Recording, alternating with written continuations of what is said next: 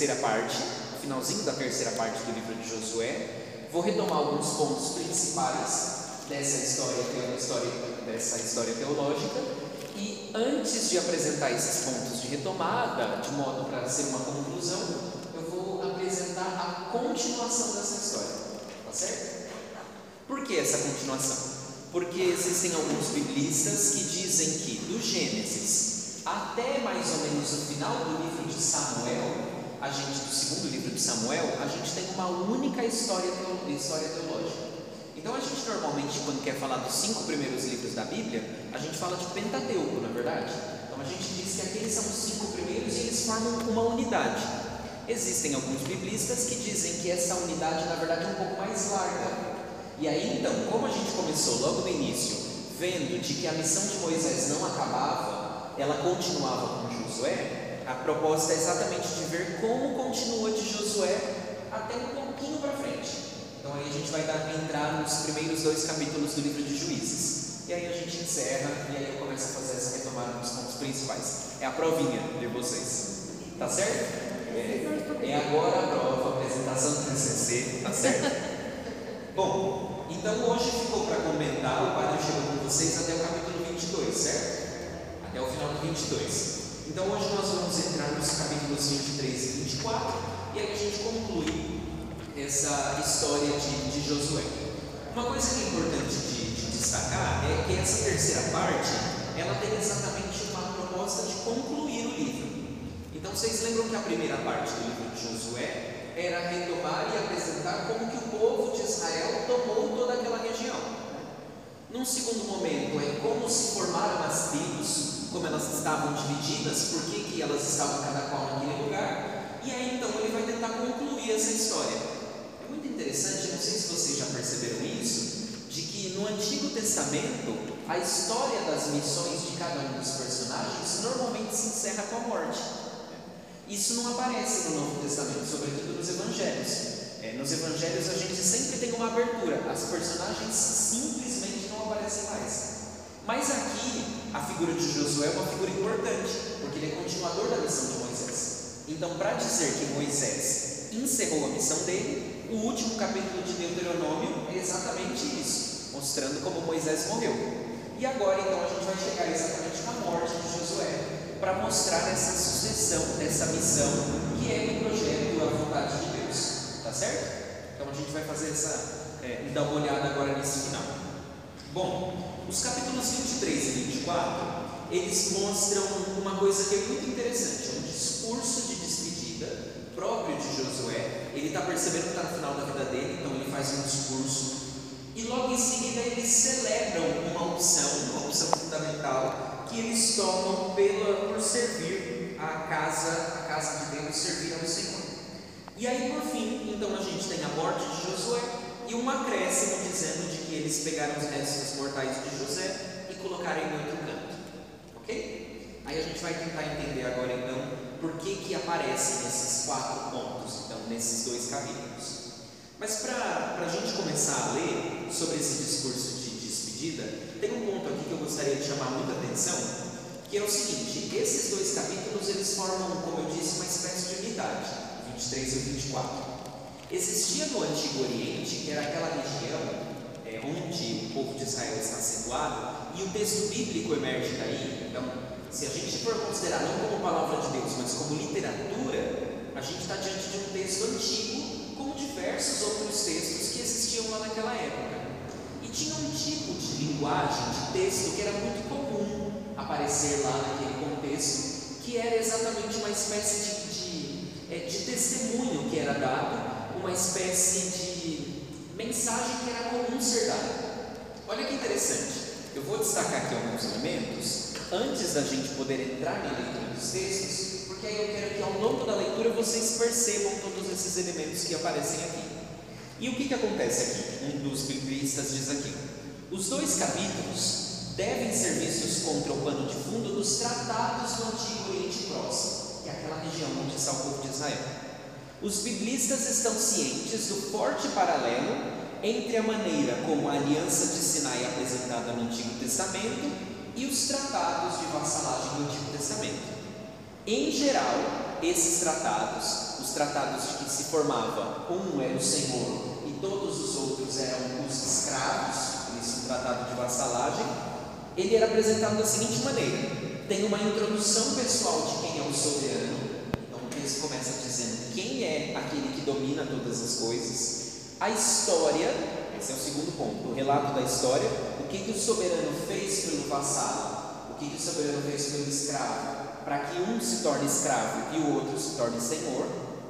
Depois, as condições que o, o escravo, o vassalo, tem que observar para poder, como resposta àquilo que o soberano fez por ele, e as bênçãos e as maldições. Tá certo? Então olha que interessante, esses textos eles trabalham, o que os biblistas estão dizendo aqui, é de que a gente está diante de uma escolha feita pelo povo de Israel de colocar Deus como Senhor e como Ele era o Senhor, todos os outros eram seus escravos. Escravo, minha gente, é uma palavra que no Antigo Testamento não soa da mesma maneira que soa para os nossos ouvidos hoje. Então, quando a gente fala de escravo, a gente está pensando sobre escravidão no Brasil. Né? Um processo terrível, que a gente tem repercussões históricas disso até hoje. Então, não. É, a escravidão naquele contexto era muito mais uma escravidão econômica, no seguinte sentido: eu não poderia mais oferecer mais nada para você, porque você é uma pessoa poderosa, você faz alguma coisa por mim, e eu não consigo pagar. Então, todos os meus bens não são suficientes. Por isso, eu me entrego, ainda que temporariamente, para você. Na Grécia, por exemplo, os escravos eles tinham prazo de validade. Você era escravo por um determinado período. Era então quase como que se colocar a serviço do outro, já que ele tinha feito uma coisa grandiosa e que eu não conseguiria pagar. Percebe a diferença? A escravidão, por exemplo, como foi o que foi no Brasil, era de um contexto racial. Então não era considerado nem como humano. Por isso a gente pode escravizar. Aqui não. Aqui era uma resposta que emergia por conta da minha, entre aspas, incompetência em lidar com esse grandioso feito que você fez por mim. Ok? Tá claro essa diferença aqui para vocês? Vamos ler então agora o 23 e aí vocês vão perceber esses elementos aparecendo aqui para nós. O 23 continua assim, Josué 23. Muito tempo depois do Senhor ter concedido a Israel repouso de todos os inimigos em redor, Josué, já velho e avançado em anos, convocou todo Israel com seus anciãos, chefes, juízes e intendentes e lhes disse. Aí ele vai começar a dizer. Mas o que é um ponto interessante é o seguinte: o povo já está há bastante tempo na terra. quanto a gente não sabe, mas eles já estão bastante tempo na terra. Quer dizer que eles já tomaram cada um aquela parte que lhes competia, que vocês viram no último e além de tomar a parte que lhes competia, eles não foram mais atingidos por nenhum dos inimigos que estavam ao redor, ou seja, viviam em paz. Ok? Então é interessante perceber isso, que a missão de Josué termina quando o povo está em paz. Olha que interessante, né? Isso, daqui a pouquinho eu vou retomar esse ponto que é bem, bem interessante. Josué diz: Já estou velho e avançado em anos. Ora, vós tendes visto tudo quanto o Senhor vosso Deus fez a todas essas nações, pois o Senhor vosso Deus, pois foi o Senhor vosso Deus quem combateu por vós. Veja, eu designei pela sorte como herança para vossas tribos as nações que restam, além das que eliminei, desde o Jordão até o grande mar do ocidente. O Senhor vosso Deus as afastará de vós e expulsará de vossa frente, para que, tema, para que tomeis posse da terra, conforme o Senhor vosso Deus vos prometeu. Sede, pois, fortes e cuidado de pôr em prática tudo o que está escrito no livro da lei de Moisés, sem vos desviardes nem para a direita nem para a esquerda. Não, não vos mistureis com essas nações que restaram entre vós. Não mencionareis o nome dos seus deuses, nem jureis por eles, nem sirvais a eles, nem vos prostrareis diante deles. Pelo contrário, aderi ao Senhor vosso Deus, como fizestes até hoje, pois o Senhor expulsou de diante de, de vós nações grandes e poderosas, e até hoje ninguém foi capaz de vos resistir. Um só dentre vós perseguirá mil, pois o Senhor vosso Deus é quem combate por vós conforme vos prometeu. Portanto, cuidai bem de vós mesmos, para que ameis o Senhor vosso Deus. Vamos fazer uma pausa aqui. Aqui, lembram que eu disse que aparece uma introdução apresentando quem é o Senhor nesses tratados? Aparece uma introdução dizendo quem é o Senhor. No segundo momento, apareceria o que o Senhor fez. E logo em seguida vem uma bênção. Vocês conseguem identificar esses três elementos aqui?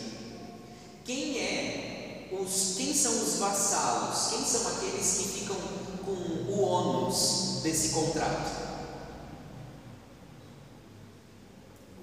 O povo. Que povo? Isso, o povo daquelas tribos, representados ali por Josué. Quem é o Senhor? O Senhor, Deus, tá certo? Então Deus é o soberano e o povo são os, os vassalos, ok? Diante desse tratado. O que que o Senhor, Deus, fez para que ele tivesse todo o povo como seus vassalos? Isso, exatamente. Deu a terra e não só ofereceu a terra, como garantiu que eles permanecessem na terra. É o que aqui ele aparece como texto de possuir a terra. Então, olha só que interessante. Deus fez o que? Ele não só entregou disse para ele: gente, aquela terra lá naquele canto é de vocês, viu? Está vendo aquele punhadinho de terra ali? Aquilo é de vocês. Não.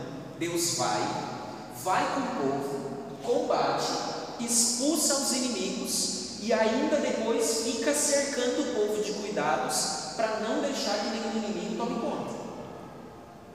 Olha só que grande feito que o Senhor faz, tá certo? E qual é a bênção que aparece aqui? Qual é Tem explicitamente dizendo.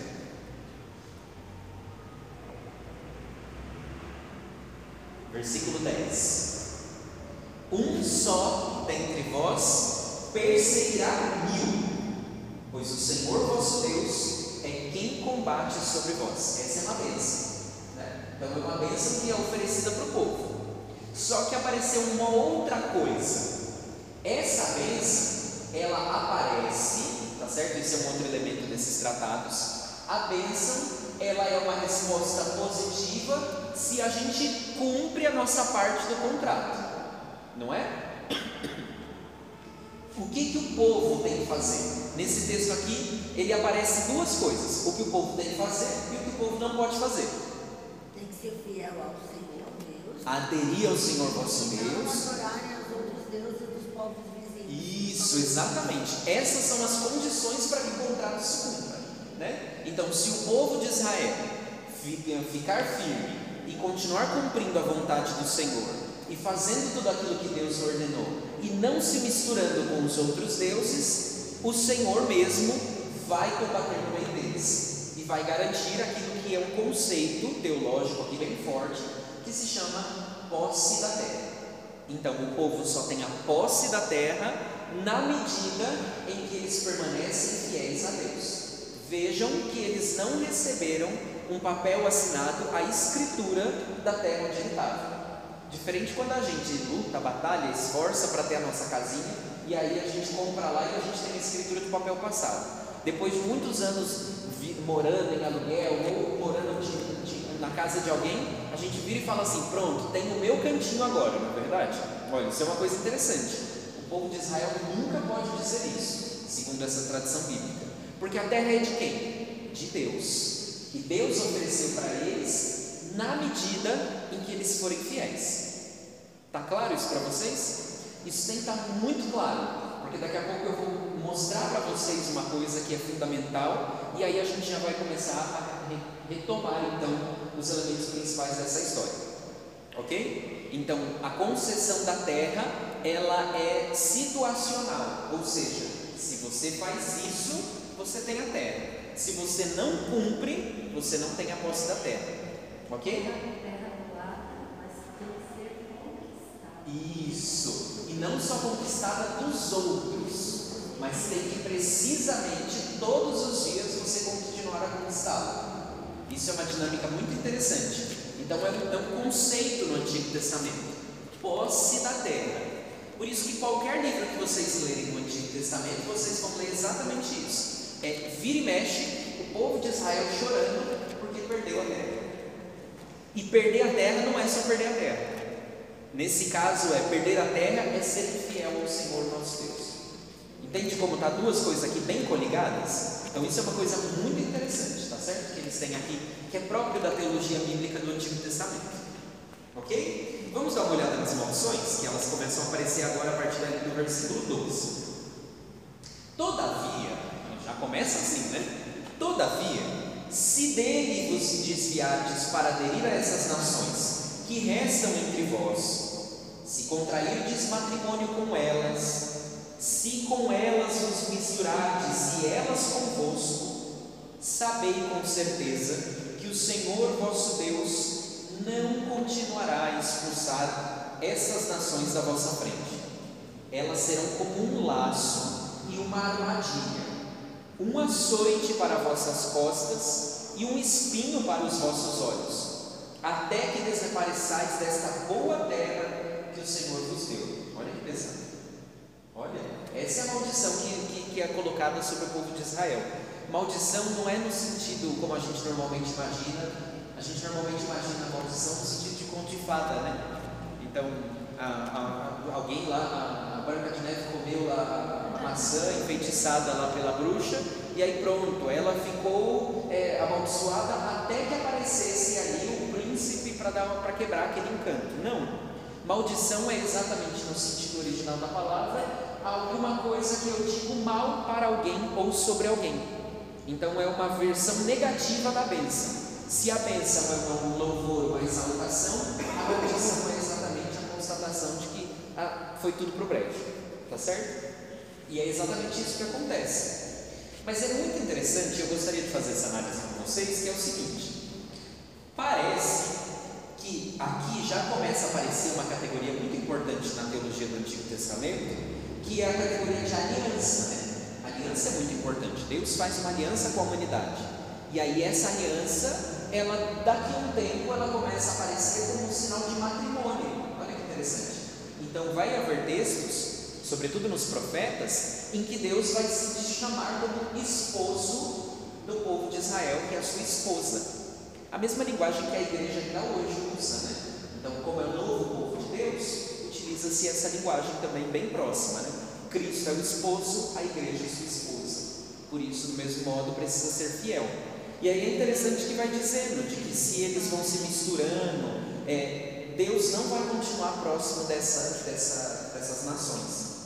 Mas é interessante perceber que vai ser um laço e uma armadilha, ou seja, vão se misturando, achando que estão fazendo coisa boa e no final das contas é uma armadilha que eles vão cair. Vai correr o açoite nas costas e o espinho nos olhos. Olha que, que coisa pesada, não é, Toninho? Pesado isso, né? Continuando no 14. Eu hoje vou seguir o caminho de todo ser na terra, diz, está dizendo Josué. Reconhecei com todo o vosso coração e com toda a vossa alma que não falhou nenhuma de todas as coisas boas que o Senhor vosso Deus prometeu a vosso respeito. Todas se cumpriram para vós, nenhuma falhou. Assim, pois, como se cumpriram para vós todas as coisas boas que o Senhor vos prometeu, assim também o Senhor cumprirá contra vós todas as ameaças, a ponto de fazer-vos desaparecer dessa terra boa que Ele, o Senhor vosso Deus, vos deu. Se violardes a aliança que o Senhor vosso Deus vos ordenou, e servirdes a outros deuses, prostrando-vos diante dele, então a ira do Senhor se acenderá contra vós, e logo desaparecereis da boa terra que ele vos deu. Olha então o que Josué está dizendo. A minha vida nessa terra está terminando, ele está dizendo. Meu caminho está terminando, eu vou seguir o caminho de todo o ser na terra. Vou morrer. Mas olha, eu não vou pegar ainda com isso acontecendo. Mas se vocês se desviarem do caminho, saibam que assim como Deus falou e fez, Ele vai falar. É, do jeito que Ele falou, Ele vai cumprir. Seja para bênção, seja para maldição. Um ponto que é muito interessante aqui. Por que, que o povo de Israel, por que, que aparece aqui? Tem, parece que tem um. Eu não, eu não sei se vocês repararam nisso, mas parece que eles têm um temor contra as nações pagãs. Um capítulo 22, por exemplo, tem toda aquela discussão sobre o altar ali, né? O altar que é feito fora das terras, no Além Jordão. E aí tem toda aquela discussão de que construir um altar numa terra que não é a terra do Senhor nosso Deus é profanar o Senhor. Se você ler, por exemplo, o livro dos Macabeus, um pouco mais para frente, que já é alguns anos para frente dessa história, vocês vão perceber exatamente o que acontece ali de ruim é o quê? O Antíoco IV Epífanes pega a imagem de Zeus e bota dentro do templo de Jerusalém. E o templo de Jerusalém era o templo máximo de adoração a Deus. Né? E aí ele pega a imagem de Zeus, bota lá. Se você ler o livro de Macabeus, ele, tá, ele chama isso de a abominação da desolação. Né? Então é, é uma coisa máxima assim. Mas é interessante perceber isso, que eles têm um problema ali com, é, com os outros deuses e com os outros povos. Um parênteses. Se você ler no início da Bíblia, no Gênesis, nos escritos que tem ali alguns capítulos do Gênesis, isso não aparece. Não, não aparece, não é à toa que Deus escolhe alguém que vem de uma terra que não é da terra de Israel. Deus chama quem? Abraão que sai de lá do Eufrates. Daqui a pouco não vai aparecer de novo a história do Abraão. Então, que sai de lá, de uma terra pagã. Por que, que Deus chamaria alguém para sair de uma terra pagã, para poder abraçar ali, e agora Deus não, não tolera nem que o povo se misture com os outros povos? Ele chamou o estrangeiro. Se a gente faz uma leitura errada disso, a gente começa a ter uma noção nacionalista das coisas. Né? E aí a gente vai se fechando cada vez mais. Olha que coisa terrível, o Papa Francisco tem denunciado isso. A gente pega leituras dessas e a gente começa a achar que, por exemplo, que a gente tem que se fechar, porque uma nação boa é aquela que preserva a sua cultura em detrimento de, por exemplo, dos migrantes. Então, quem, o que é uma nação boa, uma nação verdadeiramente cristã? Hoje, esse é um problema atual. O que é uma nação verdadeiramente cristã, segundo aqueles ditames de uma leitura errada daqui? É aquela que preserva a sua cultura e vira para o outro deixa ele sofrer e ignora aqueles que estão fugindo das suas terras. E o que o Papa está dizendo? Não, não é esse o caminho. Mas olha que é interessante: o povo de Israel parece que tem um problema com os povos pagãos e é contextual. A gente vai entrar daqui a pouco nesse assunto também, que ele já apareceu, mas eu quero retomar com vocês porque ele vai ser quase como um elemento de conclusão para toda essa história, tá bom? Então gravem isso na cabeça também. Esse é mais um elemento que eu quero que vocês deixem aí gravado na cabeça, que daqui a pouco eu vou retomar com vocês a história de um contexto em que esse livro foi escrito. E aí isso dá para vocês a tônica de por que, que naquele contexto em que isso foi escrito, o povo de Israel tinha medo do pagão. Tá certo? E aí ele faz essa política nacionalista toda aqui. Aí a gente entra então no capítulo 24. 24 acontece uma coisa muito interessante, que é uma espécie de celebração da aliança. É um contexto, uma celebração única na Bíblia. Isso não acontece outras vezes. As grandes celebrações judaicas, elas permanecem até hoje. Né? Então, o dia do perdão, eles aparecem aqui no texto bíblico. A gente tem as festas da, da Pessah, Páscoa. A gente tem a festa das tendas. A gente tem a festa daqui a pouco vai aparecer, que não é propriamente bíblica, mas aparece que é a festa de Hanukkah, que coincide com o nosso Natal. Né? Então a gente tem várias dessas festas que aparecem aqui. Só que essa celebração que eles vão fazer agora em Siquém não é uma celebração que acontece em outro contexto bíblico. Vamos ver como funciona essa celebração. Josué reuniu em Siquém todas as tribos de Israel e convocou os anciãos, os chefes, os juízes e os intendentes, e eles se apresentaram diante de Deus. Pronto, temos o primeiro problema. Siquém não foi mencionada no texto como uma terra. É né?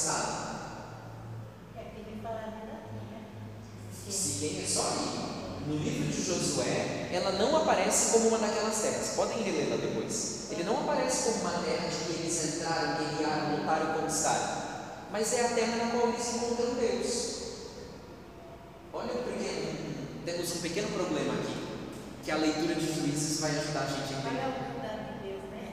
Vamos ver se é humildade. Eu acho que aqui não é não. Então Josué falou a todo o povo: Assim diz o Senhor Deus de Israel: Vossos pais, Taré, pai de Abraão e de Nacor, habitaram outro lado, outrora, do outro lado do rio Eufrates, serviram a outros deuses. Mas eu tirei Abraão, vosso pai, do outro lado do rio Eufrates, e o conduzi através de toda a terra de Canaã, e multipliquei a sua descendência. Dei-lhe Isaac, ao qual dei Jacó e Esaú. A Esaú dei em propriedade a montanha de Seir, ao passo que Jacó e seus filhos desceram para o Egito. Olha aqui um ponto interessante. Parece que o povo de Israel, na fala aqui de Josué, eles estão relendo a sua história a partir da. A gente chama isso de fazer uma leitura teológica da própria história. Quase quando a gente passa por uma dificuldade, um momento difícil, turbulento na nossa vida, depois que a gente passa, a gente olha e fala: Olha, se não fosse Deus aqui me sustentando, eu não sei como seria.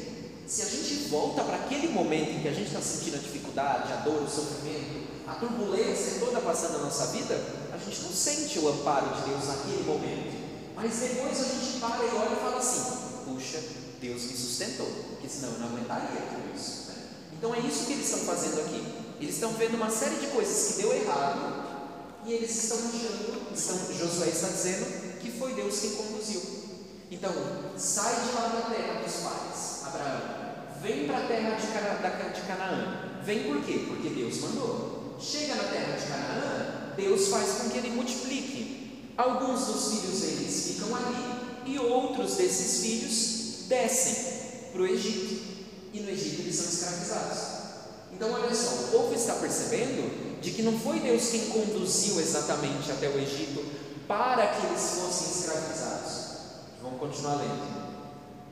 Diz, diz ali no, no 5: Depois enviei Moisés e Arão e castiguei o Egito com os sinais que realizei em seu meio, e depois tirei-os de lá. Ou seja, não foi Deus quem mandou eles para o Egito. Jacó desceu porque quis. Né? Isso, e os filhos dele desceram porque quis. Mas o que, que acontece? Como Deus não abandona o povo, permanece com eles e liberta eles do Egito. Então eles estão revisitando a história. Continua lá no 6. Fiz então vossos pais saírem do Egito, e assim chegastes ao mar. Os egípcios perseguiram vossos pais com carros e cavaleiros até o mar vermelho. Vossos pais clamaram então ao Senhor, e ele colocou trevas entre vós e os egípcios. e fez o mar se voltar contra estes, de modo que os recobriu. Vossos olhos viram todas as coisas que eu fiz no Egito. Habitastes durante muito tempo no deserto. Então eu vos introduzi na terra dos amorreus, que habitavam do outro lado do Jordão.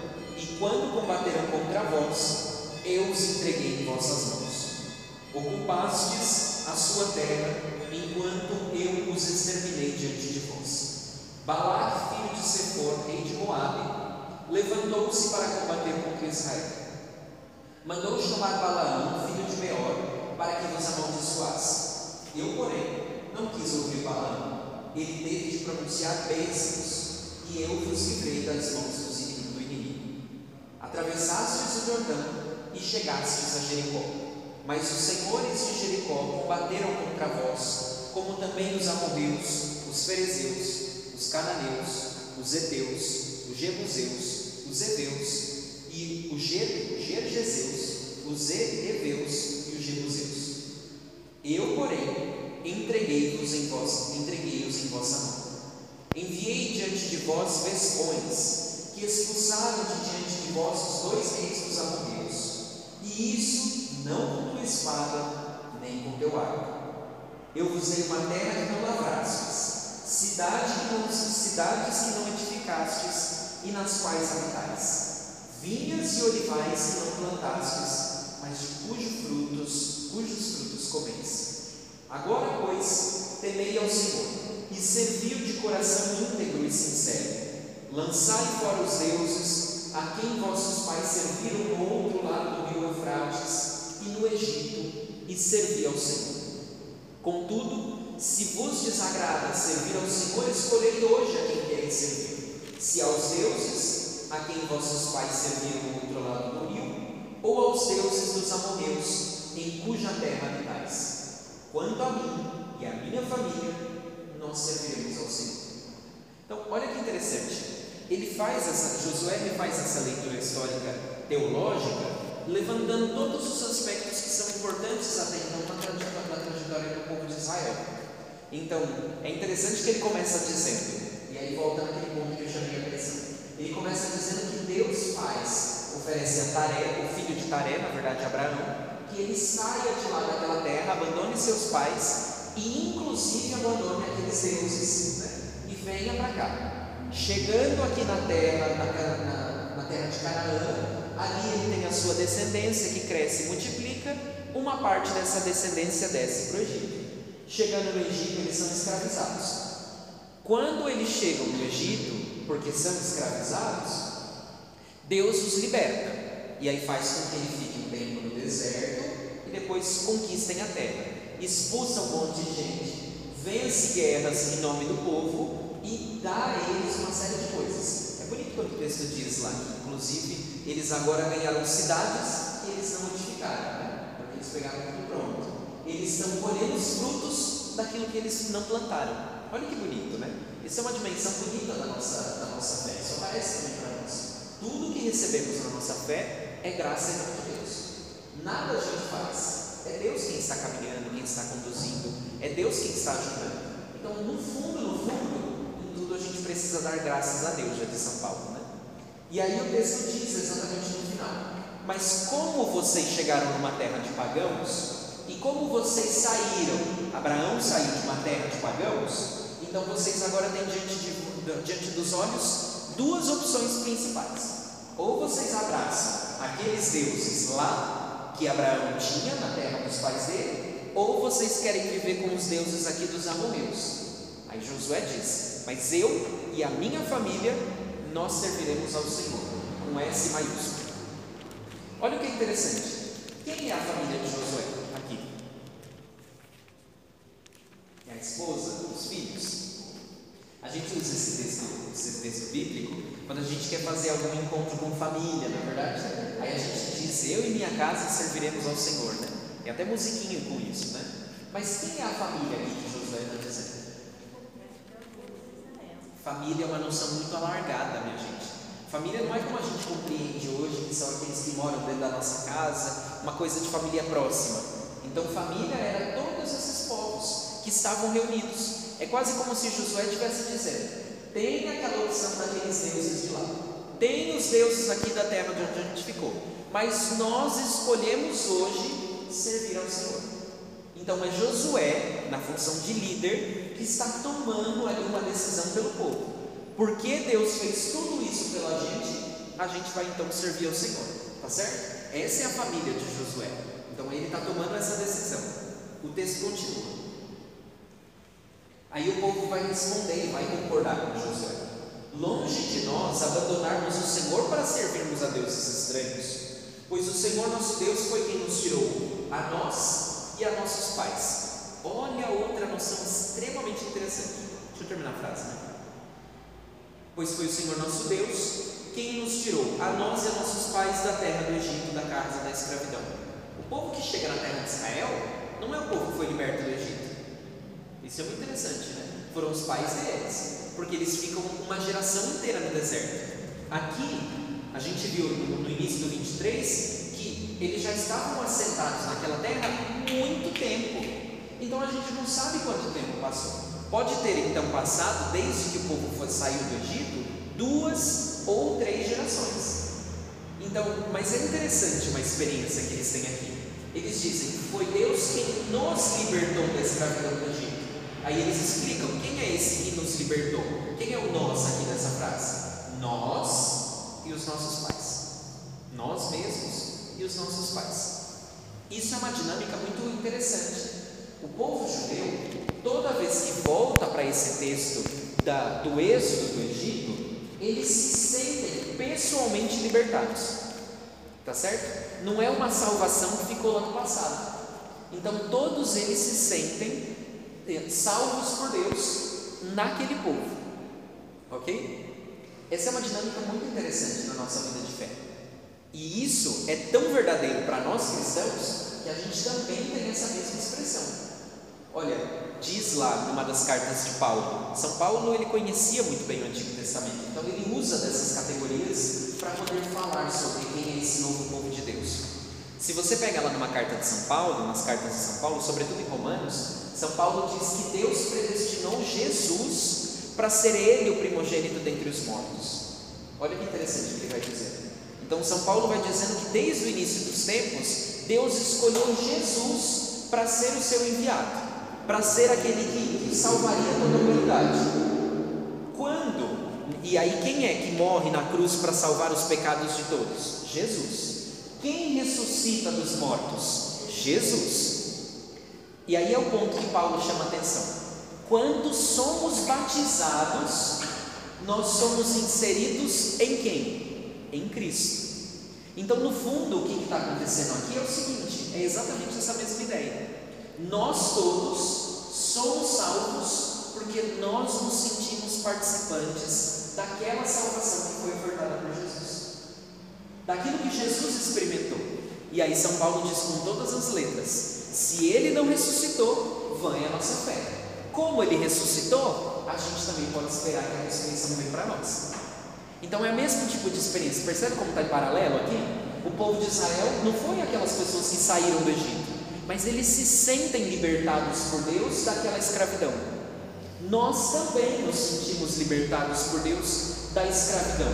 A gente não conheceu uma vida antes de Jesus, mas a gente sabe quais são os efeitos de Jesus na nossa vida, porque a gente vive dois mil anos depois de Jesus. Mas não importa, a salvação nesse contexto, e essa é uma dinâmica interessante, ela não é marcada por um período histórico, não é um tempo que determina se você está salvo ou não. O que determina é na medida que você se deixa influenciar ou tocar por essa salvação. Três gerações se passaram e eles ainda acham que nós fomos libertados por Deus. Não eu pessoalmente, mas eu enquanto povo. Tá certo? Então essa noção de povo é muito interessante. Deus nos salva como povo. As nossas ações individuais contam, mas Deus não quer uma pessoa, Ele quer um povo para si.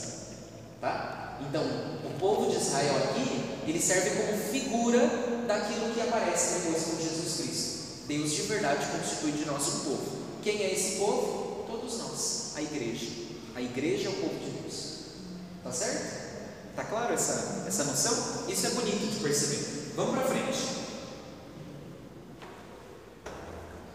versículos. Vamos, vamos, vamos a partir do 18. O Senhor expulsou diante de todos de nós todas as nações, especialmente os amorreus que habitavam na terra em que entramos. Portanto, nós também serviremos ao Senhor, porque Ele é o nosso Deus. Então é interessante perceber que o povo dá a sua resposta. Aí o Josué faz a, a réplica dele, né? Ele não pode deixar barato a coisa. Não podeis servir ao Senhor, pois Ele é um Deus santo, um Deus zeloso, que não suportará vossas transgressões e pecados. Por santo aqui eles estão entendendo separados, tá certo? Não é santo no sentido que a gente hoje entende a santidade de Deus, mas é no sentido separado. Por quê? Porque os outros deuses não são santos, porque eles estão misturados no meio do povo. O Deus de Israel não pode se misturar no meio do povo. Ele não pode se misturar entre os outros deuses. Ele é inteiramente separado. Se Deus é inteiramente separado desses outros, o povo também precisa ser inteiramente separado desses outros deuses. Tá certo? Essa é a noção de santidade. Por isso que o local onde fica, no templo de Jerusalém, fica a arca da aliança, que onde ficava o santo dos santos, é exatamente isso. É um lugar tão separado que ninguém entra. Só o sumo sacerdote uma vez por ano. Ele entra lá e entram ainda com uma cordinha amarrada nos pés. Porque se ele cair e morrer lá dentro do, do, do santuário, dentro do santo dos santos, eles não podem entrar para tirar, eles têm que puxar ele pelas pernas. Então é separado mesmo. Por quê? Porque eles trazem essa ideia. Isso é santidade de Deus. Deus é santo porque ele é separado dos outros deuses. E o povo pode ser santo na medida em que se separa da idolatria. Cultua o verdadeiro Deus e não tem um coração idólatra. Tá certo? Por isso a idolatria é o grande pecado do Antigo Testamento. 20. Se não abandon se abandonardes o Senhor e servirdes a deuses estranhos, ele se voltará contra vós e vos tratará mal até vos aniquilar, depois de vos ter tratado tão bem. Olha que só, coisa bonita, né? Às vezes a gente pega alguns textos aqui e a gente fica até desconcertado, né? Olha só. O povo, porém, respondeu a José, a Josué: Não, é ao Senhor que serviremos. Josué então disse ao Senhor: Sois testemunhas contra vós mesmos de que, de que escolhestes o Senhor para, para servi-lo? Mas que Josué está tentando falar para o povo: Gente, desiste, a coisa é difícil. Desiste, né? Olha só. E eles responderam: Sim, somos testemunhas. Josué continuou: Sendo assim, tirai do meio de vós os deuses estranhos e inclinai os vossos corações para o Senhor vosso Deus. O povo disse a Josué: Serviremos ao Senhor nosso Deus e obedeceremos a sua voz. Quantas vezes o povo disse que vai servir? Três vezes. Olha interessante, né? Mais uma vez aparece aqui um número interessante. Hã? Não entendi, desculpa. Vou explicar daqui a pouco. Lembra que eu falei que tem um motivo histórico na qual esse livro está tá escrito? É, é, exatamente isso. A gente vai ler isso em, em, em Juízes, que é o próximo passo, tá bom? Naquele dia, 25, Josué fez uma aliança para, os, para o povo e lhes propôs em Siquém preceitos e normas. Já que o povo aceitou, então está aqui as regras que vocês têm que assinar. Eles estavam assinando os termos do, do, do contrato, né? Josué escreveu essas palavras no livro da lei de Deus. Interessante, né? Que livro da lei de Deus é esse? As, as tábuas. Não. Olha só que interessante, né? Ele escreveu, o texto diz, escreveu essas palavras no livro da lei de Deus. Que palavras?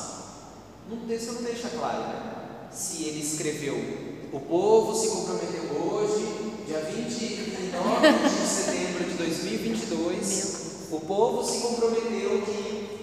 Ele não diz o que, que é, ele só diz que Josué escreveu alguma coisa no livro da lei de Deus. É interessante perceber isso. Se torna norma divina para o povo. Não se torna simplesmente um contrato social que eles firmam ali. É um contrato com Deus. E a prova de que é um contrato com Deus é que eles escrevem no livro da lei.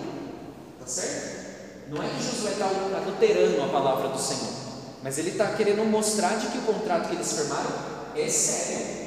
Está escrito no livro da lei, minha gente. Olha só, está escrito no livro da lei.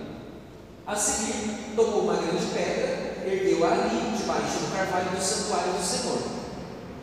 Então Josué disse a todo o povo: Esta pedra servirá de testemunha contra nós, contra nós, pois ela ouviu todas as palavras que o Senhor nos falou, e ela será testemunha contra vós, para que depois não renegueis o vosso Deus. Em seguida, Josué despediu o povo, cada um para a sua herança.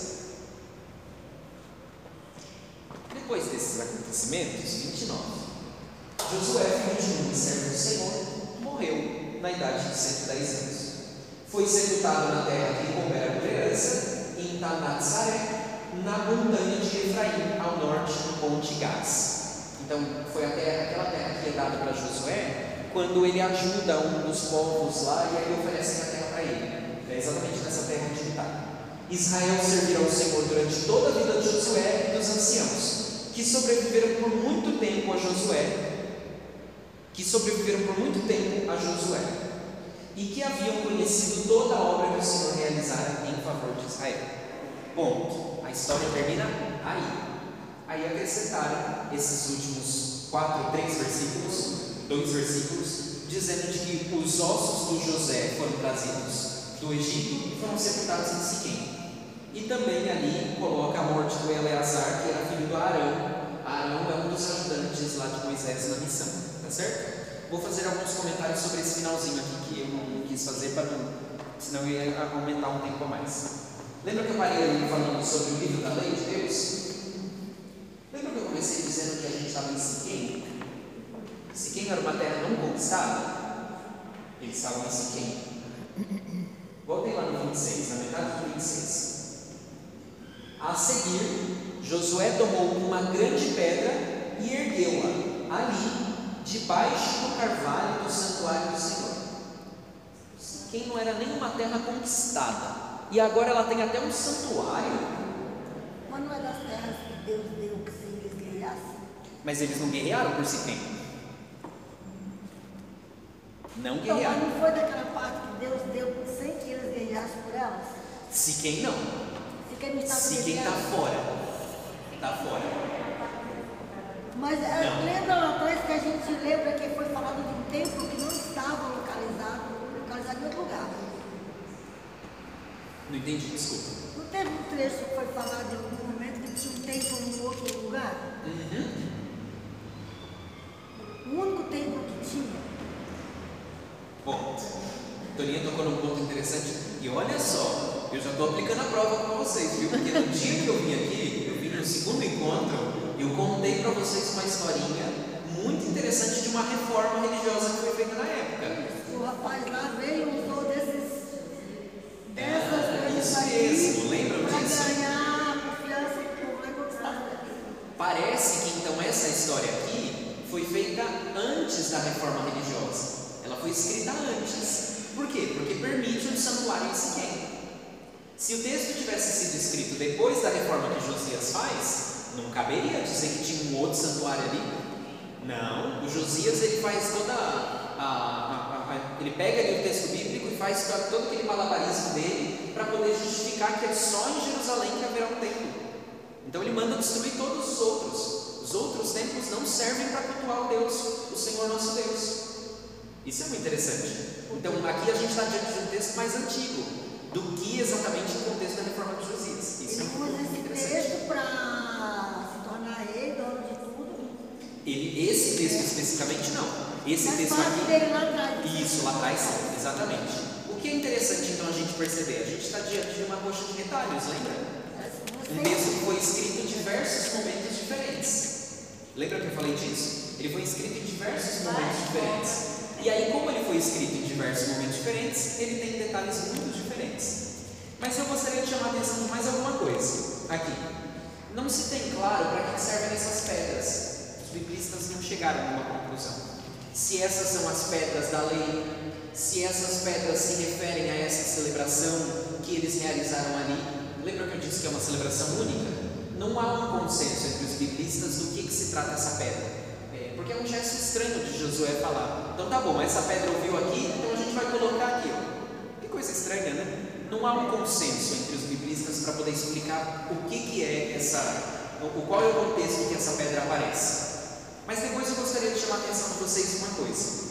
Josué morre, tá certo? Ele é enterrado numa terra. E aí o texto diz, é muito interessante isso, daqui a pouquinho vocês vão ler.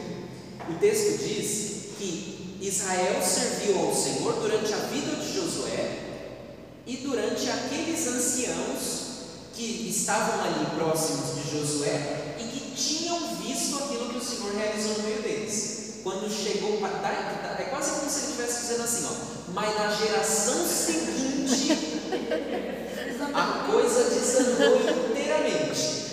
Olha que interessante isso. Esse é um ponto também que vai responder a pergunta da Francine ali. E por que que se acrescenta José? Por que, que eles pegam as, os ossos de José e sepultam em uma outra terra? Ele já estava sepultado lá. Não era mais fácil deixar ele lá? Hã? Por quê? Quem é. Do nada, Francisco? Versículo. Capítulo 24. Meu Deus. Versículo.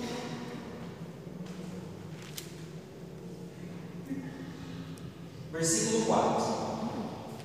Dei-lhe, capítulo 24, versículo 4. Dei-lhe Isaac, ao qual dei Jacó e Esaú. A Esaú dei em propriedade a montanha de Seir, ao passo que Jacó e seus filhos, quem é o José? José Filho de Jacó É. desceram para o Egito. A história do José é aquela história lá de que venderam ele, que é o contexto para poder explicar por que que o povo de Israel desceu para o Egito. Ela só serve para isso, para poder explicar como eles, afinal de contas, chegaram ao Egito. Se Abraão queria parar em Canaã, por que, que eles foram para o Egito? Foram porque venderam o José. O José é o primeiro hebreu, segundo a história teológica, tá? A história de fato não é assim, mas a história teológica é essa. José é o primeiro que chega no Egito. Ele é o primeiro que precisaria então ser libertado. Então eles transferem o corpo de José, porque ele é o primeiro que precisa estar ali sepultado na terra. Deus só completaria a sua obra na medida que o primeiro que saiu de Canaã e foi até lá, volta. Tá certo? Esse é um ponto muito interessante, tá? Então eles acrescentam isso depois. Esse acréscimo aqui é um acréscimo muito posterior na datação do texto bíblico. Ele foi acrescentado posteriormente para justificar exatamente isso. Deus de verdade cumpriu tudo aquilo que ele prometeu. Todo o povo de Israel voltou para a sua proposta da terra. Deus libertou eles da escravidão do Egito, mas não só aquele povo que estava ali, até José encontrou paz. Está descansando na terra que Deus prometeu, na terra que teria que ser dele, mas os irmãos lá ludibriaram e levaram. Uh, um bocado, um bocado, tá certo? Olha, vamos fechar aqui a história de Josué. Vamos fechar aqui o livro de Josué. Vamos tentar agora começar a encontrar as nossas respostas para as angústias e para as inquietações. Imagine que a Bíblia é um livro único, tá bom? A gente tem que imaginar que a história não acaba, a história continua. Como eu disse para vocês, 32 e 33 são acréscimos posteriores. Então, originalmente, a história terminava no 31, dizendo da morte de Josué. Ok? Tá certo? Pronto. Avancem algumas páginas e vamos abrir no capítulo 1 de Juízes. É o próximo livro. O livro continua com uma historinha. Depois da morte de Josué, os israelitas consultaram ao Senhor perguntando: Quem de nós subirá primeiro para combater os cananeus? Guerrear juntos. Ué, já começou difícil, né? Só querem uma guerra de novo. Parece um povo de paróquia, né? Você está aqui falando assim, é assim, é desse jeito. Pronto. Cu- Virou ali na curva. Ah, olha só, sabe o que, que falaram ali dentro? Coisa absurda. Dois. Meu o Senhor respondeu: Quem vai subir é Judá. Então não só o povo pergunta assim, mas como que a gente vai combater os cananeus? Deus responde: quem vai combater é Judá. Parece que Deus está aprovando essa, essa treta inteira aqui. Ó. Já entreguei a terra de suas mãos. Olha, eu já entreguei, vai Judá. A, a, a luta é tua. Você vai ganhar ela. Está tudo certo. Então Judá disse a Simeão, seu povo irmão: Sobe comigo ao território que me cabe para combatermos os cananeus. Depois subirei também contigo ao teu território. Não vou ler esse restante desse capítulo 1, porque aqui é a história deles subindo e conquistando outros povos. Misericórdia. Essa é a primeira versão. Já tinha tanta terra. E eles queriam mais. Meu pai. Vamos lá para o capítulo 2. De juiz? Capítulo 2, versículo 6. De Juízes, isso. Juízes 2, 6. Lembra que José morreu, né? Uhum. E que a gente estava lendo ali que depois que José morreu, o povo começou a perguntar: como que a gente vai combater os cananeus? Ok? Vamos para José, Juízes 2, 6. Depois que Josué despediu o povo, mas ele não morreu, minha gente? Os israelitas partiram cada qual para a sua herança, a fim de tomar posse da terra. O povo serviu ao Senhor durante toda a vida de Josué e a dos anciãos que sobreviveram a ele por muito tempo. Vocês lembram desse texto? Acabou de encerrar Onde estava esse texto? O finalzinho. O finalzinho do livro de, de Josué, ele foi copiado aqui. Tá certo? Tem alguns versículos copiados. Mas olha que interessante, porque eles copiaram, mas parece que a coisa não foi assim. Então eles copiaram ali os trechinhos e continua assim, ó. Vamos a partir do versículo 8, que a parte está diferente. Não, essa parte também está igual. Josué, filho de Num e servo do Senhor, morreu com 110 anos. Então essa informação já aparece lá em, em Josué, tá certo? E foi sepultado no território de sua herança, em Tanatares, na montanha de Efraim, ao norte do monte Gaás. Isso já apareceu. Mas, depois que toda aquela geração se unir a seus pais, depois que eles morreram, surgiu outra geração que não havia conhecido o Senhor, nem a obra que ele havia realizado em favor de Israel. Lembram que lá ficava implícito, no livro de Israel, de Josué, estava implícito de que aqueles que estavam ali viram acontecendo tudo, continuaram fiéis, a geração seguinte, não. O juiz está dizendo que foi isso que aconteceu. Chegou na próxima geração, não viram o que estava acontecendo. Olha só, a desgraça que está acontecendo. 11. Os israelitas fizeram o que era mal aos olhos do Senhor e serviram aos ídolos de barro. Abandonaram o Senhor, Deus de seus pais que os fizera sair do Egito, e seguiram a outros deuses, os deuses dos povos que viviam em seu entorno. entorno. Prostraram-se diante deles, provocando a ira do Senhor. Abandonaram o Senhor e serviram a Baal e as Astartes. Por isso, acendeu-se contra Israel a ira do Senhor, que os entregou às mãos dos salteadores que os saqueavam. Ele os vendeu aos inimigos que habitavam nas redondezas, e eles não puderam mais resistir aos adversários. Em tudo o que empreendiam, a mão do Senhor estava contra eles, para sua desgraça, como o Senhor lhes havia dito e jurado, ficaram em.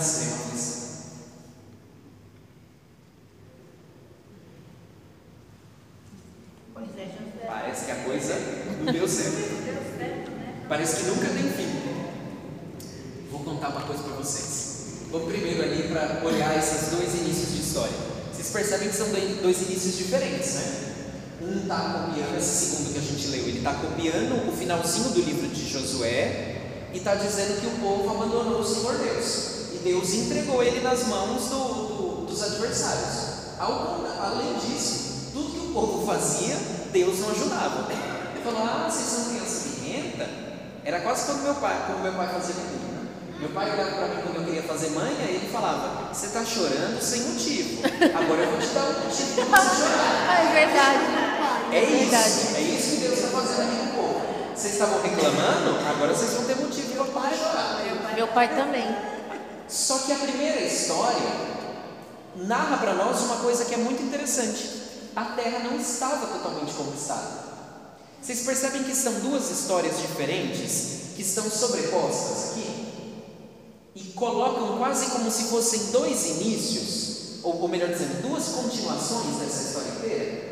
Então, vamos lá que eu vou tentar ajustar agora as duas.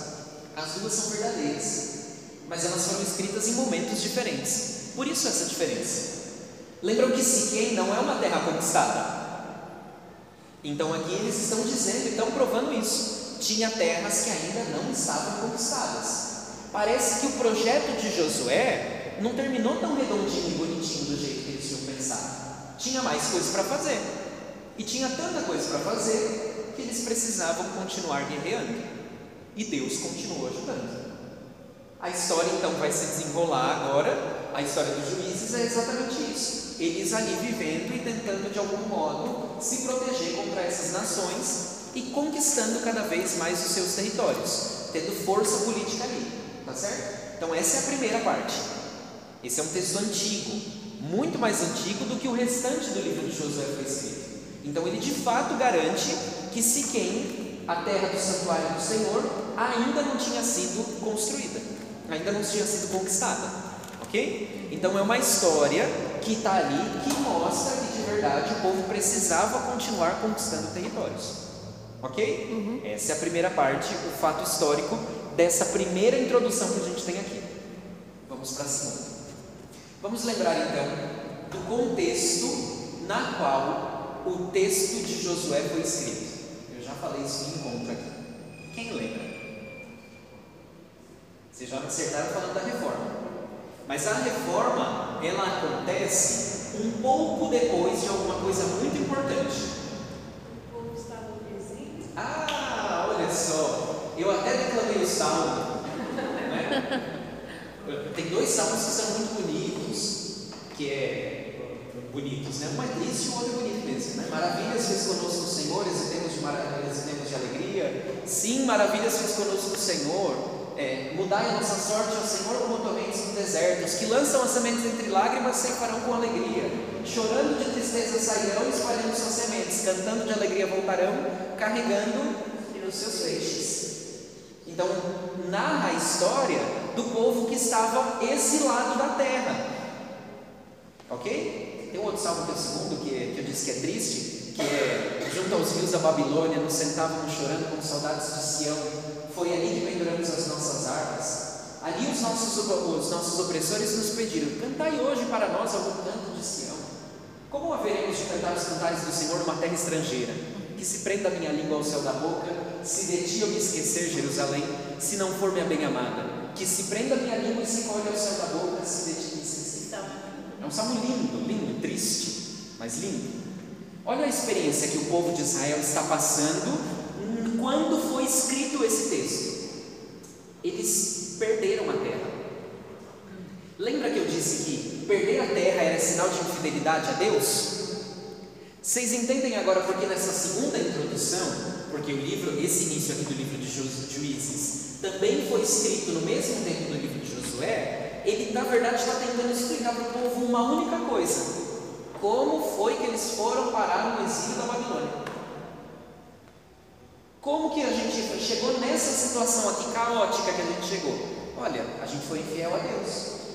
Deus disse que se a gente permanecesse fiel, Ele ia ajudar. Mas a gente perdeu tudo, então é sinal de que a gente foi infiel a Deus. E aí faz todas aquelas ameaças. Por isso que parece que Josué não está querendo que o povo firme a aliança. Porque parece que ele está. Não só, não só sabia, como botaram na boca de Josué exatamente esse, esses apelos todos para poder dizer: está vendo? Josué, que era sábio, entendido, santo, ele estava ali falando, gente, é, é, coisa, é pesado demais. Vocês estão arrumando sarna para se coçar. Não vão dar conta. Não vão dar conta. E não deu.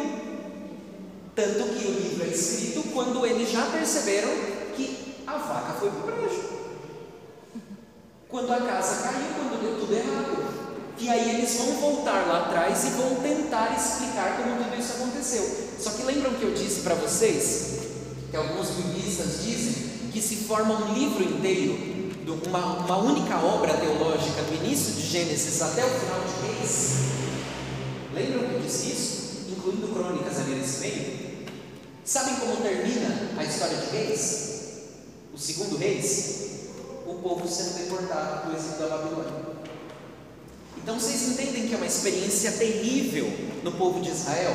Deus fez uma coisa grandiosa na vida deles, libertou eles da escravidão do Egito, deu uma terra para eles e eles perderam. Os profetas que são os profetas do exílio da Babilônia, os profetas que profetizam em nome do Senhor, enquanto eles estão na Babilônia, os profetas falam que a volta do, do povo de Israel para a terra prometida vai ser tão grandiosa quanto o êxodo, quanto aquela saída do Egito.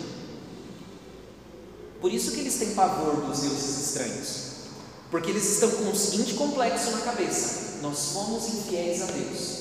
Nós de algum modo deixamos de cultuar a Deus e começamos a cultuar os deuses estranhos, a Baal, que aparece aqui o nome. Por isso que nós perdemos a nossa terra. Vocês percebem por que, que eles têm tanto medo desses outros deuses? Por que, que Deus fica tão aqui? Então, olha só, essa é uma evolução na história de Israel. O povo sempre, o povo de Israel, ele, ele foi tirado de nações politeístas. Abraão vivia em terras que cultuavam diversos deuses. Mas Deus se apresenta para eles como o único Deus. Então, o povo de Israel abraça uma fé monoteísta e diz assim: Olha, a nossa fé é monoteísta, mas a gente não despreza a fé dos outros. A gente crê num único Deus, mas se eles acreditam em vários deuses, ah, tudo coisa deles. A gente acredita num único Deus. Só que qual que é o problema? Eles têm um choque de realidade.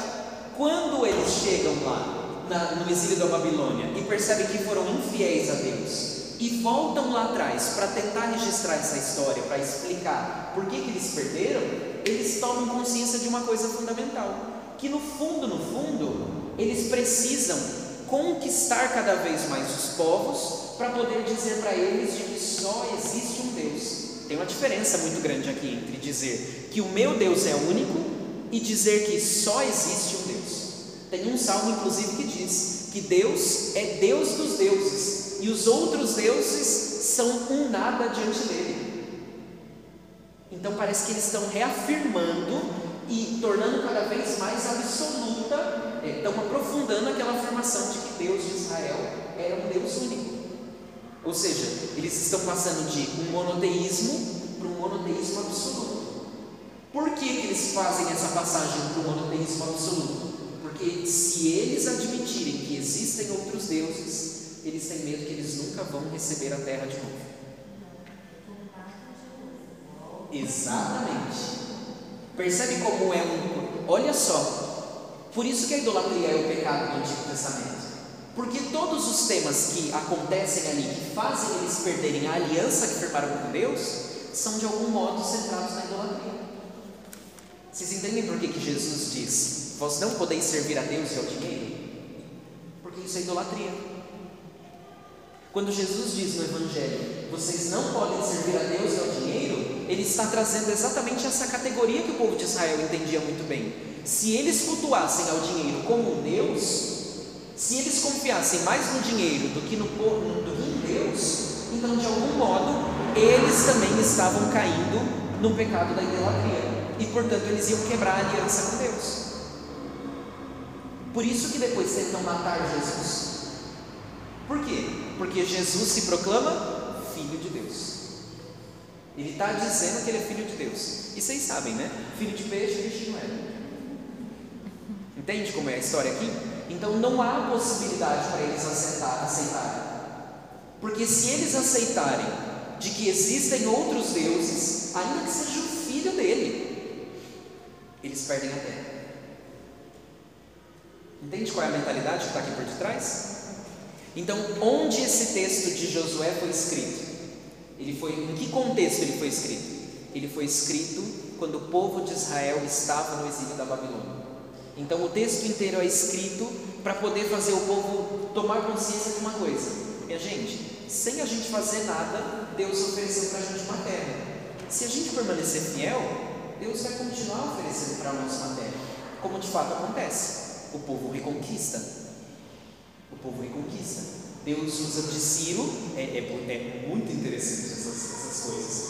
Olha só como acontece aqui. Aqui está dizendo que eles não podem nem se misturar com esses deuses, com, esse, com esses povos pagãos. Não é? Não diz ali que eles não podem encontrar em matrimônio, não podem se misturar. Quem lê o final do livro de Isaías, vê Isaías chamando o rei, o imperador da Pérsia, Ciro, de abençoado, santo, justo. Mas não por conta dele, mas porque Ciro derruba o império babilônico e faz com que o povo tenha a possibilidade de voltar para sua terra. Então eles entendem o que o povo de Israel entende? Que no fundo, no fundo, quem libertou aquele povo foi Deus, através de um pagão, mas foi Deus. Vamos tentar juntar aqui as ideias agora, para a gente sintetizar. O livro de Josué, então, ele é uma narrativa que não é uma narrativa de história, como a gente entende história hoje. Né? Ele não é a ata do que estava acontecendo. É o povo que depois que passou por tudo aquilo, eles vão voltar lá para trás inspirados pela graça de Deus e pelo Espírito Santo de Deus, eles vão recontar a sua história. Isso eram narrativas orais, tá certo? Por isso que cada um vai contando, e vocês sabem que todo ponto de vista é visto a partir de um ponto. Por isso que tem essas diferenças entre inícios, como a gente viu aqui. Dois inícios para a história de juízes, por exemplo. Né? Por quê? Porque existiam tradições orais. Tem, tenho certeza que vocês conhecem alguma história na família de vocês, que você lembra da história de um jeito e o outro lembra da história do outro jeito. É a mesma história, mas vocês lembram de maneira, momentos distintos, de maneiras distintas. E aí o povo de Israel, depois que está exilado, para fazer com que aqueles que estavam sem esperança não acreditavam que iam voltar mais para a terra, eles voltam então e começam a redigir a sua própria história. E aí dizem o seguinte: Nossa, foi Deus quem deu para nós essa terra que fez a gente colher onde a gente não plantou, que fez a gente conseguir cidades que a gente não edificou. Foi Deus quem fez isso. Então Ele com certeza vai fazer de novo para animar, para recobrar o moral do povo que estava lá para baixo. Então eles contam essa história inteira. E aí eles narram essa história dizendo, e aí eles vão voltando. É nesse contexto, por exemplo, que eles começam a escrever o início do livro de Gênesis para dizer que esse Deus não é só poderoso porque ele libertou o povo de Israel, ele é o único Deus capaz de criar o mundo inteiro. Aí eles escrevem no início, aqueles 12 capítulos primeiros do livro de Gênesis, tá certo? Está claro o momento histórico em que o livro é escrito para vocês? E está tá claro por que, que ele é escrito nesse contexto? Qual a importância dele? Por que, que eu estou dizendo tudo isso? Porque, minha gente, a gente faz isso na nossa vida de fé. Tenho certeza que alguém pode estar perguntando assim, virando e perguntando, mas Diácono, desse jeito, parece, do jeito que o senhor está explicando, parece que é mais palavra humana, parece que é mais coisa humana do que mesmo do jeito que aconteceu, como palavra de Deus.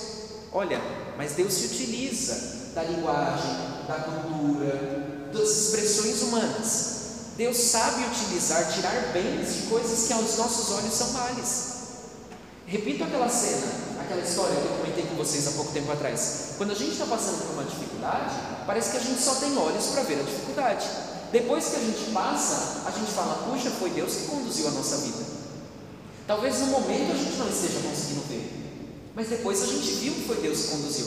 Foi Deus quem necessariamente pegou a mão dele, apareceu e fez todas as coisas acontecer? Mas foi Deus que me inspirou, foi Deus que fez aparecer fulano aqui na minha vida, foi Deus que me lembrou de tal coisa, que me possibilitou achar caminhos para sair dessas dificuldades. A palavra de Deus funciona do mesmo jeito. Ela foi escrita posteriormente, não é um livro de história, um relato do que acontece ali, mas é para poder mostrar que Deus sempre acompanhou o seu povo. E não existe dificuldade que o povo não possa contar com a assistência de Deus. Só basta que eles permaneçam fiéis à vontade de Deus.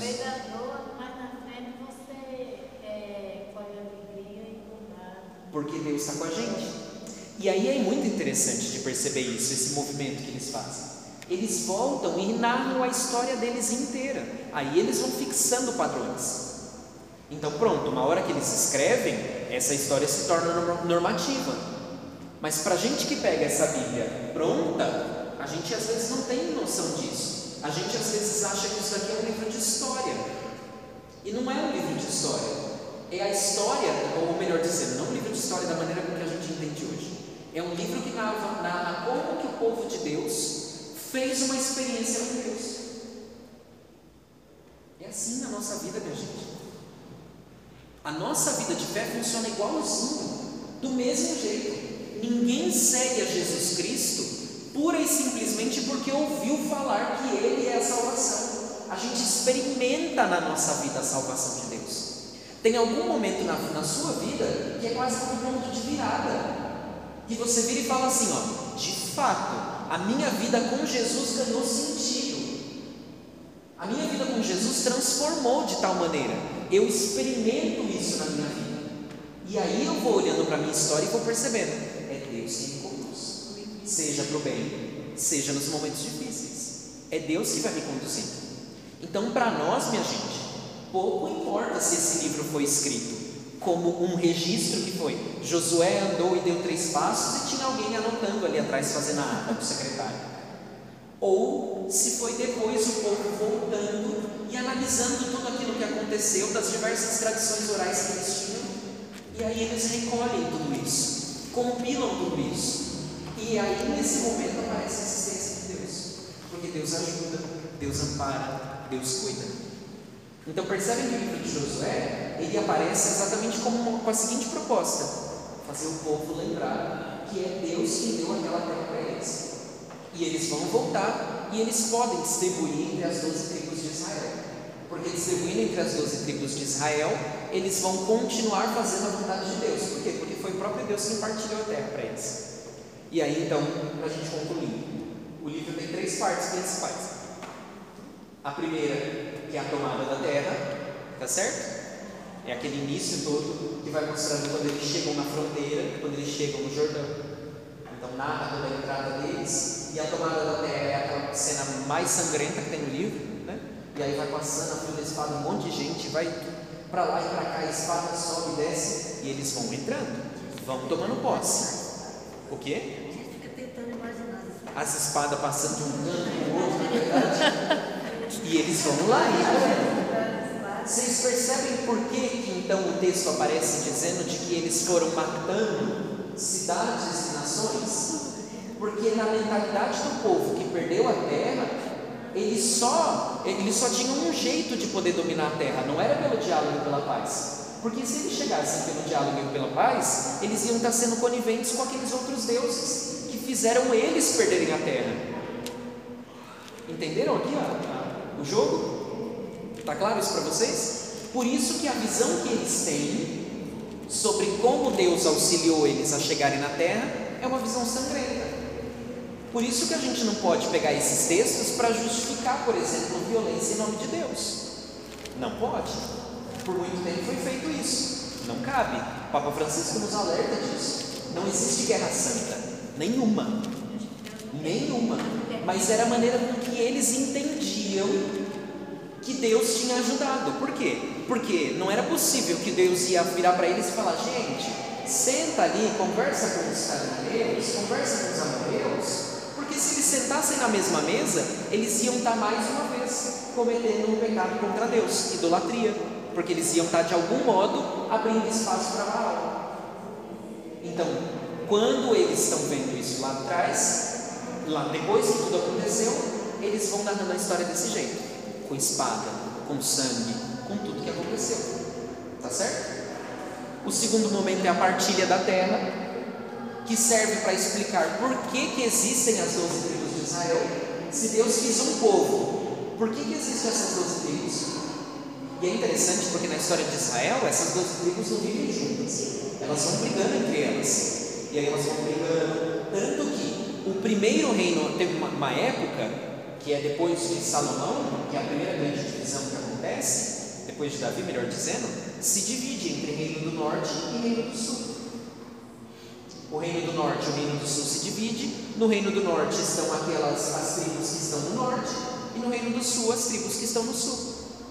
Qual é o primeiro reino a cair? O reino do norte, que cai por dominação assíria. A Assíria, aqui eu estou fazendo vários parênteses, tá bom? Para poder explicar para vocês como isso é importante na história bíblica. A Assíria tinha um método de invadir bem diferente da Babilônia. A Babilônia derrotou o reino do sul. Então o povo estava dividido. E a Assíria dominou o reino do norte, e a Babilônia dominou o reino do sul. Rapidinho explicar para vocês. No reino do norte, como que era que a Síria, a Síria, não Síria, a Síria dominava? Eles faziam o seguinte: pegavam lá o povo, dividiam eles em seis partes, e aí eles pegavam uma parte ficava aqui, uma das seis partes. Então tinha 50, 60 pessoas. Dessas 60 pessoas, 10 eram daqui da terra. As outras 50, eles traziam 10 de cada povo diferente. Tá certo? E traziam 10 de cada povo diferente. Por quê? Porque era um jeito deles controlarem, porque aqueles povos todos difíceis lá entre eles, eles iam começar a brigar. Eles iam brigar entre eles. Nunca iam ter força para se levantar contra a Assíria. Era o tipo de dominação que eles faziam. A Babilônia fazia o quê? Pegava os ricos, os poderosos e levava eles para a Babilônia. Os pobres ficaram em Israel. Os ricos foram exilados. Olha que interessante.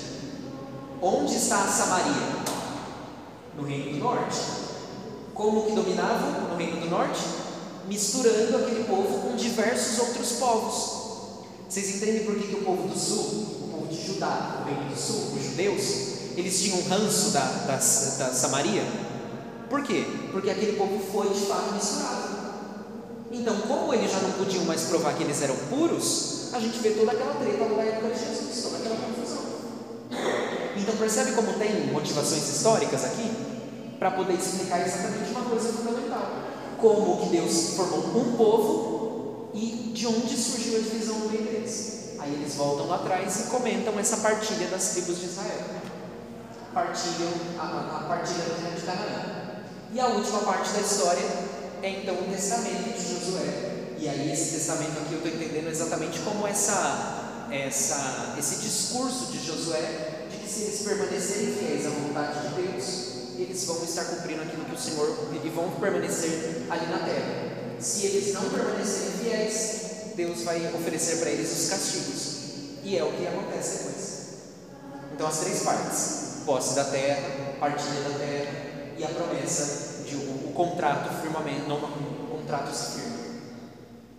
Tá claro? Ok? Hã? Povo não aprendeu. Povo de cabeça dura. Até hoje é assim. A gente olha para, a gente fala para todo mundo. É muito interessante isso. A gente fala para todo mundo lá fora de que a Igreja Católica é única. Que a gente forma uma única igreja lá para fora. Quando entra aqui dentro, a minha pastoral tem que ter mais espaço do que a sua. Aí a gente vai formando gueto. Não é uma coisa só. Uh! A minha pastoral é mais importante. A minha capela é melhor que a sua. A minha comunidade é melhor. Eu, eu sou da matriz. Não. Não vou na São Francisco de jeito nenhum. E a gente quer falar que a igreja é una.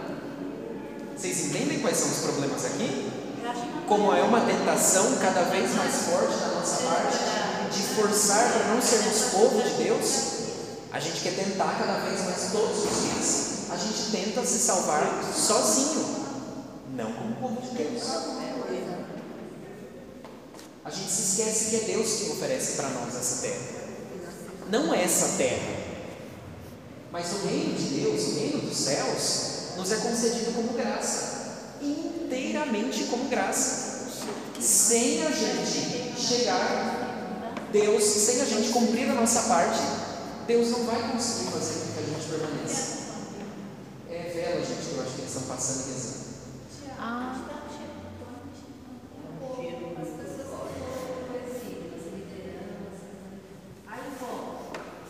E aí combatem enquanto era, era um povo.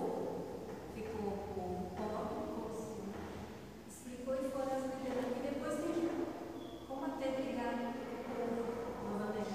É dar uma briga danada. Uma briga danada. E essa briga é tão Não era forte. só voltar, né? Não é? Eles precisavam voltar, reconstruir todas as coisas e se entender mais uma vez como povo. É nesse momento que começam a surgir os partidos, por exemplo, que existem na época de Jesus. Os fariseus, os saduceus. É nesse contexto que surge. É nesse contexto que surge, por exemplo, a sinagoga, que era o local da celebração da palavra. Por quê? Porque o povo foi exilado. Eles não têm templo lá fora. Lembra da reforma de Josias? Que disse que o único lugar que a gente podia cultuar Deus era em Jerusalém?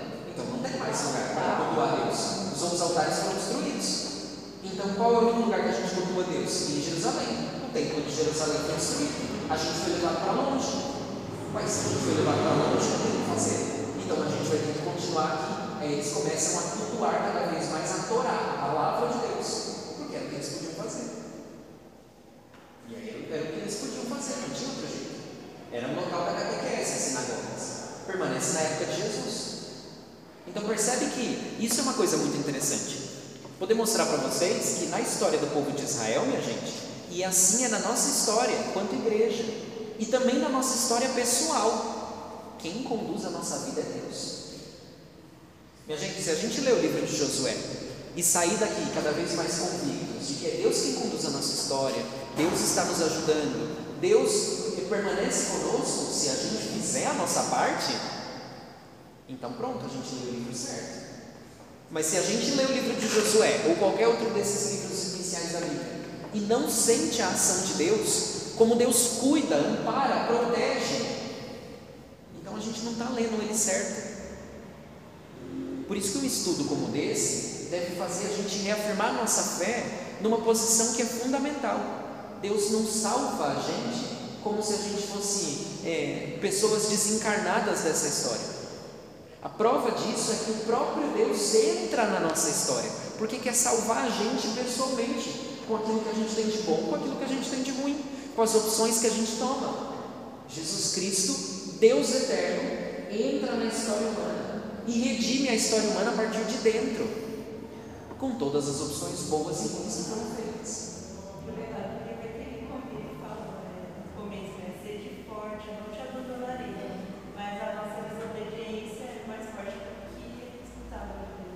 Percebe que eu, eu gosto de olhar para essas passagens e perceber o seguinte: Deus coloca na minha mão a faca e o queijo. E além disso, Ele quase pega a minha mão e fala assim: Deixa eu te ensinar a cortar. E corta aqui, ó. Ele corta. Ele dá a faca, o queijo, a força, a fatia.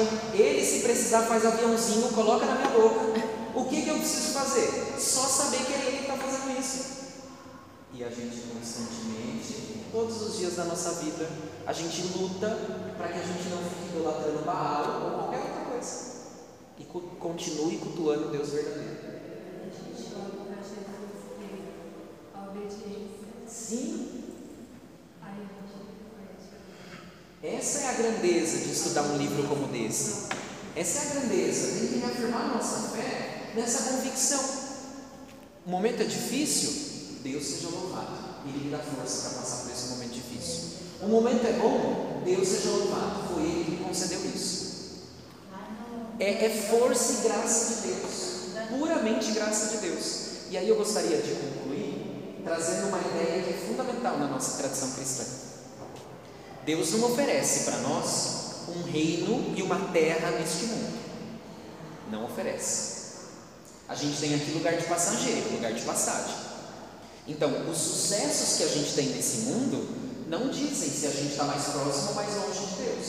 Tem uma teologia hoje que se chama teologia da prosperidade, que quer dizer para nós que quanto mais dinheiro eu tenho, mais Deus me abençoa. Não é esse o caminho. Não é esse o caminho. Tem muita gente que vai para algumas igrejas, e existem algumas igrejas neopentecostais que fazem isso hoje, infelizmente.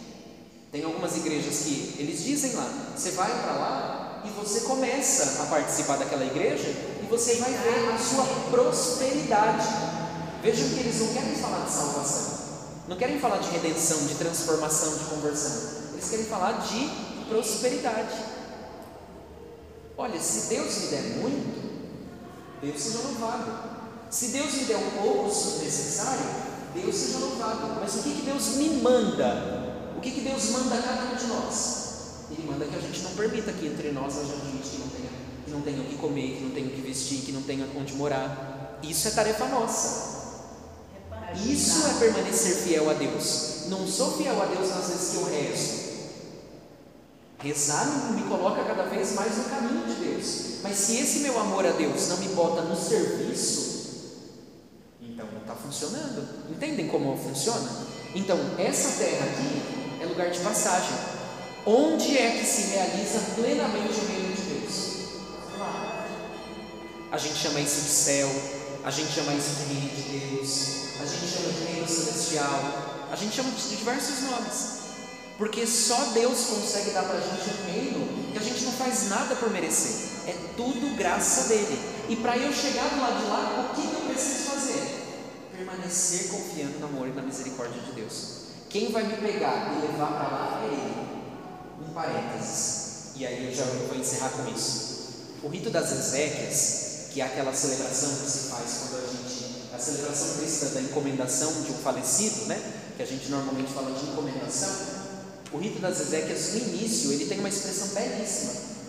A gente está pedindo, ele começa dizendo assim: é, conforme costume cristão, estamos aqui reunidos para sepultar o corpo deste nosso irmão. E aí, lá para o final dessa frase inicial, ele diz assim: ó, que este nosso irmão seja carregado nos ombros de Cristo, o bom pastor, até a presença do Pai Celestial. Nem com as nossas pernas a gente vai, minha gente. É Deus quem coloca a gente nos ombros e conduz a gente até aquela terra. Vocês percebem que é a mesma coisa que o povo de Israel sentia aqui? Eles entendem como uma terra física. E a gente não entende como uma terra física. Entende que é uma terra espiritual. Para isso, é necessário que eu viva aqui como o reino de, como o reino de Deus. O reino de Deus já chegou até vós. Ele já está aqui. Não totalmente, totalmente lá mas ele já está aqui, a gente pode sentir. Tá certo?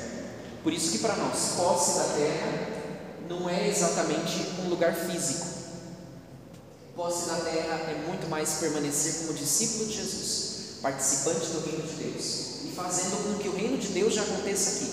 Se o reino de Deus acontece aqui, tem que ter fraternidade, tem que ter bondade, tem que ter justiça, tem que ter igualdade. Não pode haver gente que, que sofra fome. Não pode haver gente que não tenha o que comer. Não pode haver gente que não tenha o que vestir. Porque senão o reino de Deus ainda não chegou. Então a gente vai vivendo essa nossa vida e fazendo isso. Isso tudo não é secundário. Mostra que aquilo que vai acontecer lá já tem aqui. Olha o grande sinal de que Deus prepara para nós um banquete a Eucaristia. A Eucaristia é imagem daquilo que vai acontecer no reino dos céus todos reunidos ao redor de Deus e Deus oferecendo para todo mundo o mesmo pão. Ninguém fica sem comer. Todo mundo tendo tudo que precisa para sentar como irmãos ao redor da mesma mesa. Essa é a verdadeira imagem do reino de Deus. Sim. Essa é a verdadeira imagem. Comer, cada um partilhar um pouco que Aqui. tem. Com quem não tem, todos vão ter o que comer. Percebe que lá a gente recebe tudo como dom de Deus. E aqui, o que eu recebo como dom de Deus, eu preciso partilhar. Entende? É exatamente isso. Aqui todo mundo consegue comer ao redor da mesa porque a gente partilha. Mas se eu não partilhar, alguém vai ficar sem comer. Percebe a, a, nossa tarefa no meio disso? Esse é o reino de Deus. Essa é a posse da terra. Tem que partilhar, tem outro jeito. É essa a experiência. Então, tudo isso são reflexões que devem surgir no nosso coração ao estudar o texto bíblico. Veja, eu vou fazendo vários parênteses e aí eu vou trazendo alguns elementos que são elementos mais de estudo mesmo. Você não precisa gravar ou ter na cabeça todos esses elementos. Eles ajudam a compreender. Mas por que, que eu quis trazer eles? Para poder mostrar para vocês que não é possível que a gente olhe para um livro desse e justifique guerra, justifique violência, dizendo Deus quis que passasse tanto desafio da espada para poder explicar por que isso não é possível, eu tive que recorrer a esses, a esses conceitos históricos, a essa coisa toda, tá certo? Mas não é esse o caminho, tá bom? Sabe quem tem uma, um evangelho que? Não.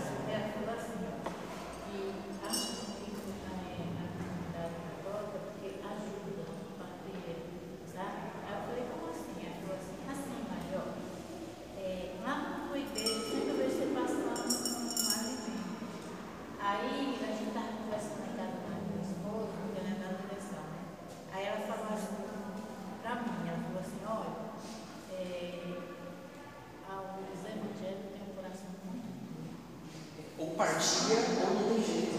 É aí, é isso que tá certo dela. Não, ela falou assim, ó, eles estão sofri muito quando, quando eu casei com meu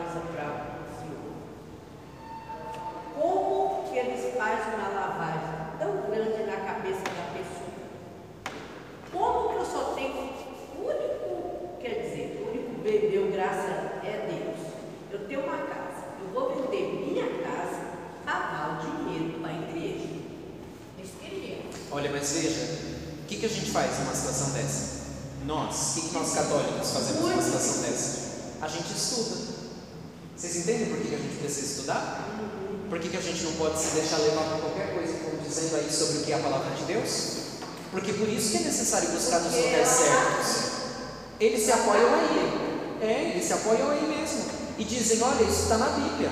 Por isso que a gente não pode simplesmente acreditar e as pessoas estão dizendo, está na Bíblia. É, mas foi escrito por quê? Em que contexto? Qual era a ideia? Qual é a mensagem que está aqui por detrás? O que, eles querem passar? Isso é uma leitura não é ingênua. Mesmo ligado à Igreja Católica, ele se baseia lá na época dos primeiros atos dos apóstolos e diz que você tem que vender o que você tem para dividir com as pessoas que não têm. Não, não é esse o caminho. Não é esse o caminho. Mas perceba que a gente precisa entender as lógicas, né? Estava participando de uma comunidade, que não vou dizer aqui onde que era, mas muito conhecida, Não, não é esse caminho. e ele se afastou por causa disso. Meus irmãos, a gente precisa então estudar. Esse é o ponto final dessa, dessa nossa primeira, dessa preparada, dessa jornada aqui. Vamos estudar cada vez mais. Tiveram oportunidade? Continuem estudando os conceitos bíblicos. E aí eu gostaria de deixar uma tarefa para vocês. Tarefa. Lembram que eu disse que é uma história? Que ela continua? Do jeito que a gente contou aqui a história para vocês, a gente já contou praticamente toda a história que vem antes, o Pentateuco. Agora vocês vão ler para frente. Leiam Juízes, leiam Reis 1 e 2 e cheguem até o final dessa história. Tá bom? Vai avançando nos livros bíblicos, na ordem que está aí na Bíblia mesmo. Lendo Juízes, lendo esses livros todos, até o finalzinho de Reis. Tá? São nove livros ao todo. E aí, quando finalizar esses novos livros, aí pronto. Aí você percebe que encerrou uma parte da história. Aí começa então aí na organização bíblica. Vão vir os sapienciais e aí depois dos sapienciais vem os profetas. Tá bom? Mas façam essa tarefa. Porque é isso, vocês vão estudando aos pouquinhos, vão lendo aos pouquinhos. Não tem tarefa, não tem até quando vocês vão fazer isso. Vão lendo aos pouquinhos. Hã? Quinta-feira que vem é Esther. Convence o povo a votar quando for votar qual livro bíblico a gente vai estudar. Continua lendo, dos juízes para frente, tá bom? Até chegar no segundo mês. Vamos ficar de pé para a gente rezar? Vamos. É. Quinta-feira a gente continua. Não, acabou hoje. Acabou hoje. Depois que vocês estudaram, estudaram bastante esse livro de Reis, de Josué, perdão, depois que leram bastante esse livro de Josué, agora vocês têm a seguinte tarefa. A gente está entrando em outubro, outubro é o mês das missões. Partilhem um pouco do que vocês aprenderam. Você não precisa aprender tudo do jeitinho que você pegou. Ó, é só pegar o livro de Josué e continuar lendo na sequência até terminar o livro de Reis. Só vai lendo. Todos que estiverem ali no meio, vai lendo. Passa página por página da Bíblia e vai lendo. Terminou o livro de Reis, o segundo Reis, pronto, terminou a tarefa de vocês. Aí vocês podem pegar o certificado. Tá bom? Pai nosso, que estás nos céus, santificado seja o vosso nome. Venha a nós o vosso reino, seja feita a vossa vontade, assim na terra como no céu. O nosso de cada dia assim como nós perdoamos a quem nos tem ofendido, e não nos deixeis cair em tentação, mas livrai-nos do mal. Amém. O Senhor esteja convosco. Ele está nós. Pela intercessão da Sagrada Família de Nazaré, abençoe-vos o Deus Todo-Poderoso, Pai, Filho e Espírito Santo. Amém. Boa noite. Não podemos.